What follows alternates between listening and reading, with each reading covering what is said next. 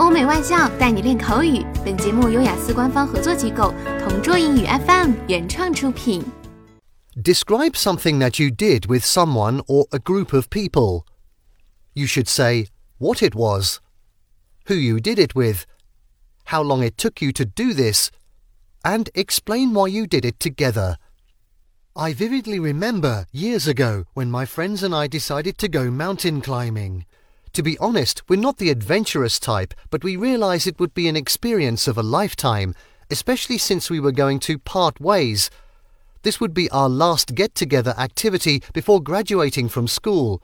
You see, we were fond of hanging out and exploring places of interest in nearby cities, but this time we wanted it to be unique and really memorable.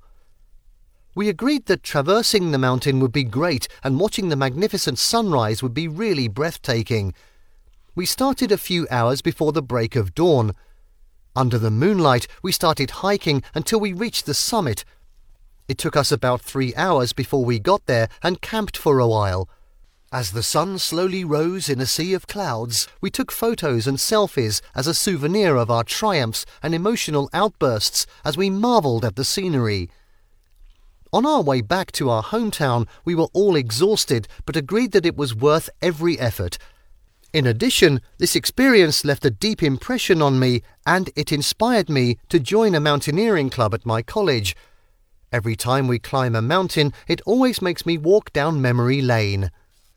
OK，以上就是今天口语话题的全部内容。想要免费获得雅思口语完整题库的小伙伴，快来关注微信公众号“同桌雅思英语”，回复关键词“口语题库”就可以啦。